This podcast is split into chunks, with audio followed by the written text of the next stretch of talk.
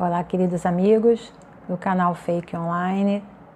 Mais uma vez estou aqui para compartilhar com vocês esse momento tão precioso, onde estaremos refletindo as palavras de Jesus à luz da doutrina espírita. E nesse nosso novo formato, se assim pudermos dizer, vamos estar refletindo a partir de versículos, versículos que nós chamamos de máximas de Jesus. Mas antes de começar, como sempre, vou convidá-los à nossa prece para bem energizar o nosso ambiente, acalmar os nossos corações, iniciar esse momento de religação com o Pai, com a espiritualidade maior.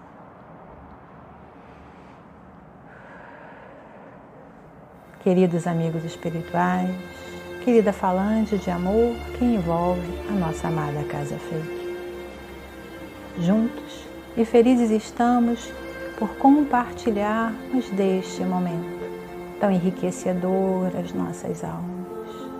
Que sejamos bem intuídos, envolvidos neste amor maior.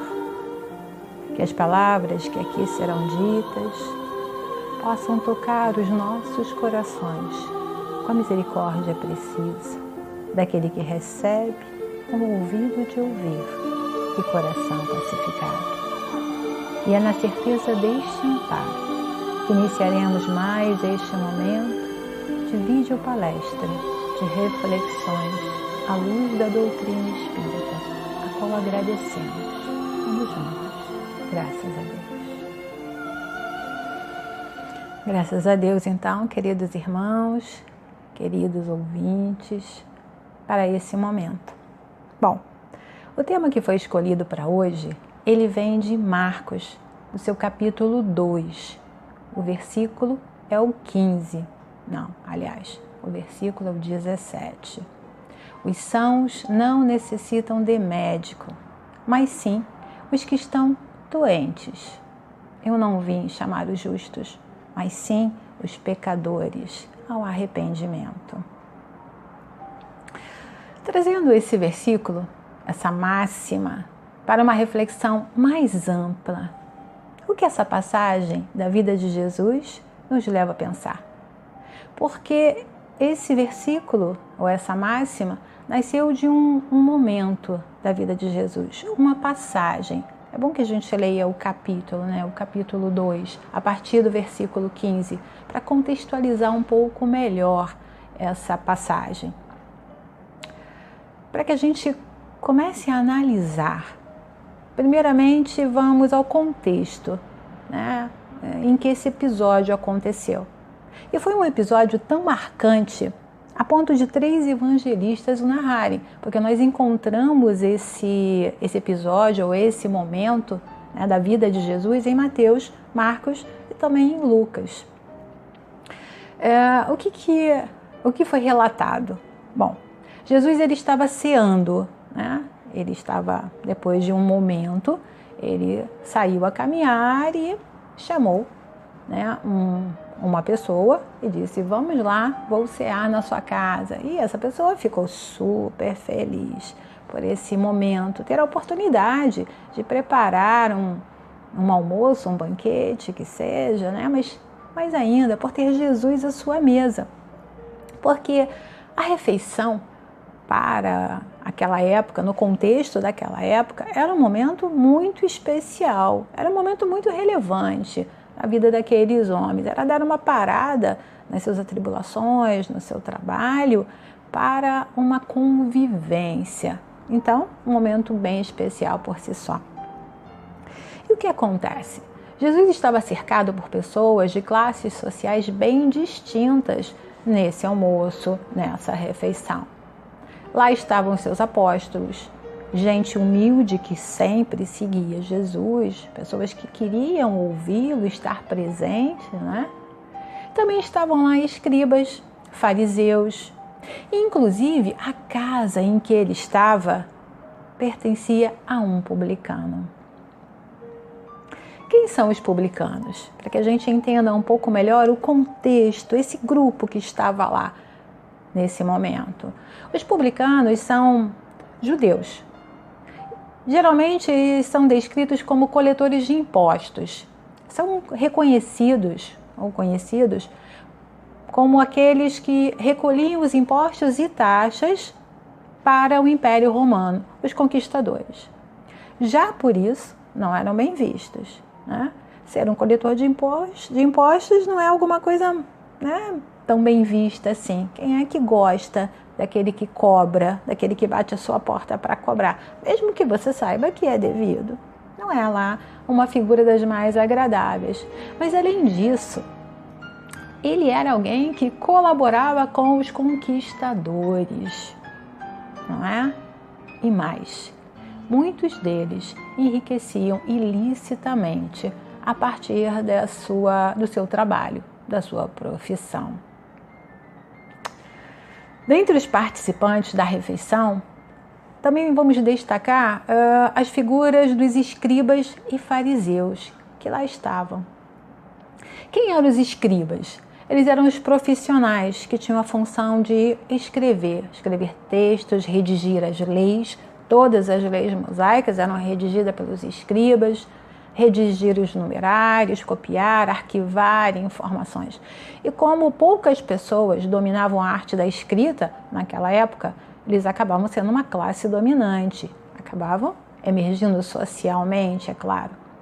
E fariseus, que também lá estavam.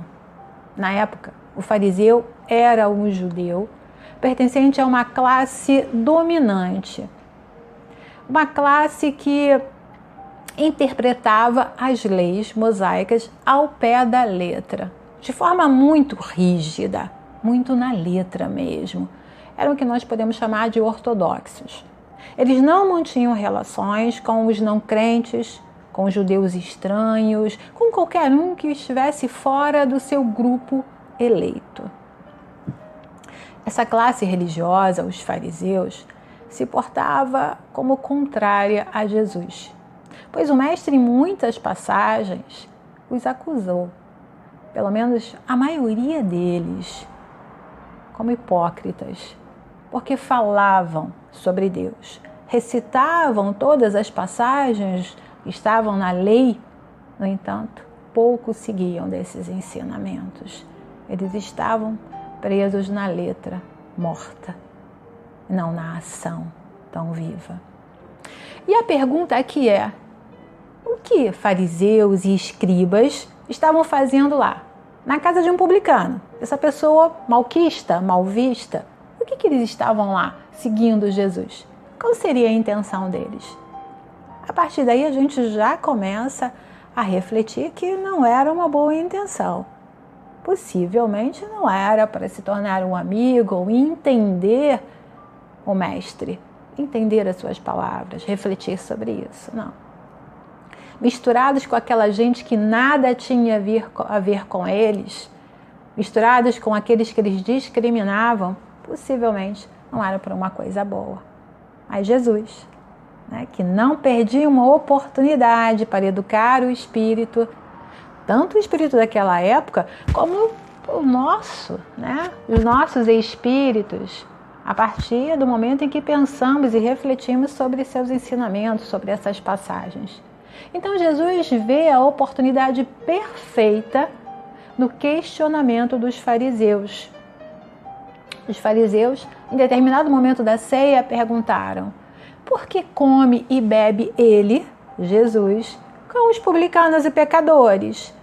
uma forma de incitar, não é? Todos aqueles que lá estavam, porque isso não era alguma coisa comum ou bem vista, conforme a lei escrita. Jesus olha, percebe aquela pergunta, a pegadinha por trás daquela pergunta e responde de imediato: os sãos não necessitam de médico, mas sim os doentes. Pode parecer óbvia essa resposta de Jesus. No entanto, não era ou é assim tão óbvia, tão lógica. Não é não. É algo a se pensar. Vamos fazer essa reflexão para a nossa vida, trazer isso para a nossa vida, para as pequenas coisas comuns. Embora todos nós nos entendamos imperfeitos, sob o ponto de vista de que sempre há o que melhorar, sempre há o que conquistar, sempre há o que aperfeiçoar em valores éticos e também em valores morais. Sempre há. E é nesse ponto que nós podemos nos chamar de imperfeitos. Apesar disso, há pessoas que acreditam, acreditam serem hum, autossuficientes, ou que não erram jamais, ou ainda que são detentores da verdade absoluta, que estão acima da lei e ordem, da lei e da ordem estabelecidas. E temos exemplos né, muito fáceis. A própria mídia ela está repleta de exemplos em que vemos tais situações acontecerem. Lembram do caso daquele motoboy que foi humilhado por um morador dentro de um condomínio? Ele foi lá fazer uma entrega e o morador não gostou. Não gostou da figura dele, não gostou da, da pessoa, não gostou da sua atitude, das suas palavras e o humilhou. E tudo isso foi gravado e né, viralizou na internet. Nós também temos o caso daquele guarda municipal de Santos, né, que foi humilhado por um desembargador ao cumprir a lei. Foi multar esse desembargador que estava caminhando num parque público sem máscara. E o desembargador o que fez? O humilhou, usando palavras nada, nada felizes. Penso ser bem essa reflexão que Jesus nos traz com aquela pergunta. Né? Quem é superior? Quem é inferior? Nesse quesito, a vida ela está, eu penso, à semelhança de uma escada. Conforme o degrau em que nos encontramos, estaremos acima de alguns degraus, degraus estes que já foram percorridos, e abaixo de tantos outros que ainda iremos percorrer. Jesus nos apresenta aqui o conceito da humildade. Humildade não é condição exterior de postura subserviente, mas é reconhecimento do seu exato lugar nessa escada, que simboliza a nossa evolução. Jesus era ação, educava pelo exemplo, e o fato de estar ali, junto com aqueles desprezados socialmente. Dá nota da importância de nos comportarmos como ele, não desprezando os que nos são inferiores, talvez moral, intelectual ou financeiramente. Todos percorreremos a mesma escada, degrau a degrau. E quem já alcançou outros patamares é aquele que bem entende o desafio superado. É aquele que entende as armadilhas do orgulho, as quais tantas vezes ele mesmo caiu. E porque caiu, pode entender a dificuldade, o tamanho do desafio a ser superado, degrau a degrau. Essa metafórica escada. Essa questão muito particularmente reforça reforça a mensagem de irmandade que tantas vezes Jesus nos passou. Somos irmãos. Somos irmãos. E como não respeitar e acolher seu irmão, ainda que diferente de você? Diferente, porque é uma individualidade um outro ser com experiências diferentes da sua, não inferior ou superior, e sim diferente de você naquele momento de existência. Pensando em nossa família biológica, o amor também faz diferença, faz essa diferenciação. Amamos uns mais do que outros pois nosso amor ainda é uma virtude ou habilidade em formação no patamar evolutivo em que nos encontramos. Sim, ainda não é uma construção ampla. Se observarmos bem, esse amar né, que nós temos essa forma de amar, ou o que pensamos, ou como pensamos o amor, é mais amplamente dirigido àqueles que nos são semelhantes, inclusive dentro da nossa família biológica. O afeto, o respeito, a, a paciência, a compreensão, são em sua maioria dirigidos àqueles que pensam de forma semelhante, que têm gostos semelhantes, que não ferem nossa vaidade. E geralmente são aqueles que concordam conosco. Estão metaforicamente falando no mesmo degrau da escada. Até admitimos um pouco de diferença, sim, claro. Mas dependendo da proximidade do parentesco, a tolerância varia bastante para com essas diferenças. De forma geral, excluímos todos os que são diferentes e por isso tanto preconceito, cuja raiz está na ignorância, certo? Os fariseus, com toda a sua ortodoxia hierarquização, culto às formas e não à essência, são o melhor exemplo para a época de Jesus exemplo dessa discriminação, exemplo desse preconceito, exemplo da ignorância. Envolvidos no orgulho estavam todos. Jesus veio ao mundo para atender aos enfermos, não apenas aos enfermos do corpo, mas principalmente aos enfermos do espírito. E uma grande chaga que trazemos é o orgulho raiz de tantos conflitos e, ref... e repito sim, preconceitos.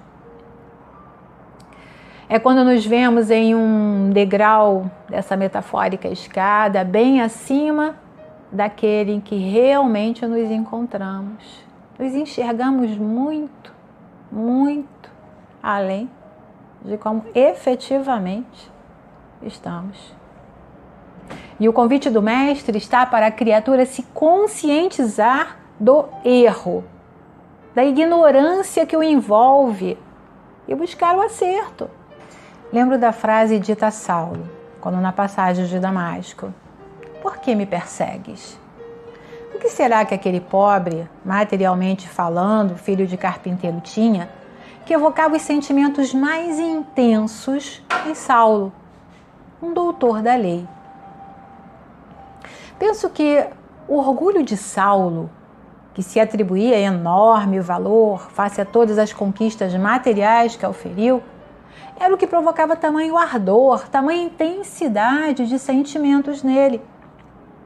Sentimentos que conflitavam com o convite de Jesus, o qual ele intimamente intuía que era o verdadeiro convite de Deus.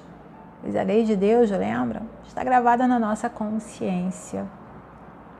A aplicação das leis, leis éticas, soberanas e justas, são as leis de Deus. A aplicação desta lei é para todos e não para um grupo de eleitos. Aí o conflito. Saulo aqui representa o enfermo tão necessitado do médico divino para bem cumprir o seu propósito maior, o propósito daquela encarnação. Propósito esse que aconteceu quando depois ele pôde abrir os olhos na passagem da cegueira momentânea e o seu reabrir dos olhos, recuperar a visão. E aí, na figura de Paulo, que tornou-se o apóstolo dos gentios. Porque Jesus não veio para os sãos, então? E a resposta é porque os sãos não necessitam de médico. Foi isso que ele respondeu. Na realidade, aqui a lição da humildade. E eu arrisco acrescentar que também percebemos a lição do respeito respeito pelo tempo de cada um, em conformidade com o livre-arbítrio, lei divina. Jesus não veio se impor para aqueles que ignoram suas enfermidades, suas imperfeições refletidas na alma. Ele veio convidar a uma mudança. E, como tal, aceitar o convite é decisão íntima. Entendemos que nem todos estão prontos para deixar a sua cama de pregos, como eu costumo chamar. Ainda que desconfortável, é conhecida. Sabemos a forma de deitar nessa cama de pregos para que fique menos desconfortável possível. É o conhecido. No entanto, a mudança requer coragem para se despedir de tudo aquilo que trazia a falsa segurança, quebrar paradigmas. Isso é desafiador. Eu lembro de um conto zen, uma dessas muitas histórias né, da filosofia zen, sobre um mestre, um mestre zen que recebeu um, um professor universitário. Esse professor ele queria conhecer sobre a filosofia zen. E aí se apresentou lá o mestre zen que o recebeu, né, suas acomodações e começou a lhe servir chá. Enquanto que aquele professor universitário começou a falar sobre todas as suas dúvidas, os seus questionamentos, fazendo um longo discurso intelectual sobre tudo aquilo que pensava sobre a filosofia Zen. Ao mesmo tempo, o mestre continuou derramando chá na xícara daquele professor, até que o chá começou a derramar. E o professor olha para aquilo e diz, né? Mestre, o chá está transbordando. E aí vem aquela frase que gostamos tanto de ouvir dessa filosofia, não é? O mestre diz: como esta xícara, você está cheio das suas próprias opiniões e especulações. Como eu posso lhe demonstrar o Zen sem você primeiro esvaziar a sua xícara? Não dá. Não dá para se adquirir um novo conteúdo, se você está repleto, se o seu pote está cheio, se a sua xícara está transbordando, é preciso se desfazer de preconceitos, quebrar paradigmas, é isso. É preciso estar aberto para o novo. Os sãos não necessitam de médico, mas sim os doentes. Para entender os ensinos do Cristo, precisa-se primeiramente da vontade em aprendê-los. Senão de nada adiantará. Pois o espírito precisa estar consciente da importância e necessidade da mudança. E como ainda somos, sob o ponto de vista da evolução do espírito imortal, crianças espirituais, a Matiz aqui nos fala assim o caminho para a aquisição do saber passa pela experimentação, pela ação e suas consequências. E isso Jesus também deixou evidente, pois de outra forma bastariam discursos, a teoria, ler o seu evangelho para a felicidade plena. Mas não basta saber. Por isso, Jesus, ação. É preciso compreender, introjetar, colocar dentro de nós os valores que o Evangelho nos convida a exercitar. E essas experiências são percebidas, na maioria das vezes, como uma dor ou um sofrimento. A dor altera a nossa percepção da vida e do mundo, certo que altera. A pandemia atual nos trouxe uma forma muito clara e objetiva quanto à perenidade da vida. Tudo pode mudar em alguns instantes. Ontem convivíamos com aquele ente amado e amanhã, amanhã, poderemos estar na fila, implorando por um pouco de oxigênio ou uma vaga na internação, por exemplo. Uma doença grave a perda da condição financeira, a rejeição, o abandono, tantas dores vivenciadas nesse mundo de causas e consequências. Sob o olhar de Deus, tais experiências servirão sempre para educar o espírito quanto que é real e verdadeiro. Ao longo de nossa existência, vivenciamos situações que nos levam ao aprendizado da paciência, a resignação, a força de vontade, da superação. E muitas vezes estas experiências ou provas são sentidas de forma muito dolorosa. Porém, para a grande maioria de nós, são as únicas que ajudam o espírito enfermo a valorizar os bens que desprezou tantas vezes, como a vida, a convivência fraterna, a família. Ao agirmos contra a lei de Deus, estamos sujeitos a sofrer em nós mesmos nossos atos errados. São as expiações, a colheita da plantação que fizemos como as provas e expiações, passamos a valorizar a vida. E como elas são produtos das nossas, são produtos de nossas necessidades, evoluímos através delas. Por isso Jesus disse: Eu não vim chamar os justos, mas os pecadores. Nessa máxima, ressalta que só pode ensinar a quem quer aprender. Só dá para ensinar a quem esvaziou a sua xícara, a quem tiver coragem de querer que seus olhos sejam abertos, ou seja, todo aquele que deixar o orgulho de lado, entender-se como cego espiritual, que ainda não consegue enxergar a verdade e colocar-se humildemente em posição de aprendiz.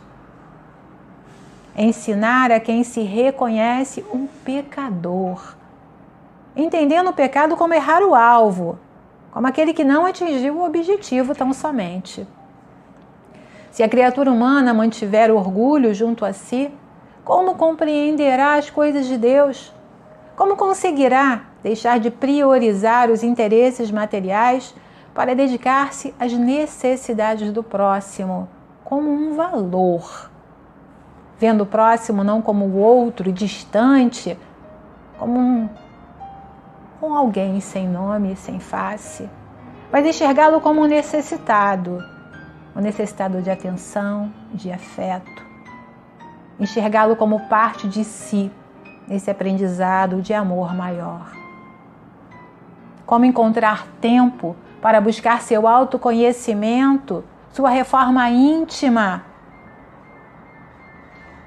Lembrando aqui outro versículo que está em Lucas, capítulo 9. Se alguém quer vir após mim, negue a si mesmo, tome a sua cruz a cada dia e siga-me. Negar-se a si mesmo significa entender que não somos o centro do universo que devemos buscar nossa melhoria material, nosso conforto, claro, mas este não deve ser o principal objetivo da nossa vida, não. Aqui jamais vamos convidá-los à alienação. Não é esse o nosso objetivo, não é esse o objetivo da doutrina espírita. Rezar o dia inteiro, manter-se em oração, em clausura, não. Devemos viver no mundo e cumprir nossas obrigações sociais e profissionais da melhor maneira possível. Claro, estamos no mundo da matéria e nele é que aprenderemos sobre as coisas do espírito também, a partir das nossas experiências bem aproveitadas, bem absorvidas. Mas o que pedimos sempre, esse é o convite de Jesus: tempo para investir na busca do aprendizado espiritual, cuidar da nossa alma imortal, porque só assim alimentaremos nossa alma com o que realmente a satisfaz. Uma vivência ética, pautada nas leis de Deus, onde não há carências, somente fartura. O convite de hoje, então, queridos amigos, está na reflexão sobre os valores propostos por Jesus. Nessa máxima tão bela, nesse episódio que foi relatado por Marcos, Mateus e Lucas, que nos convida à postura do aprendiz e que possivelmente nos traz o entendimento, e é esse um, um dos nossos objetivos aqui, ajudá-los a conquistar o entendimento acerca do, do que é humildade na proposta de Jesus. Humildade como virtude para a conquista dos valores, valores estes que a traça não rói, nem a ferrugem corrói. Ser o aprendiz, aprendiz do Mestre, exemplo maior, o caminho e a vida para todos nós. Querido e amado Mestre Jesus. E por aqui eu vou ficando. Claro que há muitas outras reflexões que podemos fazer acerca dessa passagem, desse capítulo, desse versículo. Inclusive, eu os convido à leitura do Evangelho segundo o Espiritismo no capítulo 24, que também aborda esse versículo, trazendo uma reflexão mais voltada às questões da mediunidade. Uma interessante reflexão que lá está. Mas agora vou ficando por aqui. Vamos mais uma vez agradecer à Divina Providência por essa oportunidade através de uma prece. Vamos respirar profundamente. Se possível, cerrar os olhos, desacelerar e agradecer. Queridos amigos espirituais, querida falange de amor que nos envolve nesse momento. Jesus, Mestre querido, Divino Conselheiro de nossas almas. Que neste momento, gratos e felizes, possamos levar a gratidão maior ao nosso amado Pai Criador. E que num acréscimo de Sua misericórdia possa envolver nosso querido planetinha em todo o seu orbe, no seu profundo e magnânimo amor conduzindo-nos ao acerto, ajudando-nos a avançar esta caminhada evolutiva, conquistando os valores, valores da alma, valores do espírito imortal, acolhendo, amparando, permitindo-se a postura do aprendiz, vivenciando a humildade na certeza que esse é o caminho que nos levará à felicidade. Assim, felizes vamos pedindo encerramento desse momento. Graças a Deus. E é isso, meus amigos. Agradeço a paciência, a boa vontade, os corações fraternos que me ouvem e que possam passar uma semana em alegria, em conforto e com muita saúde. Graças a Deus.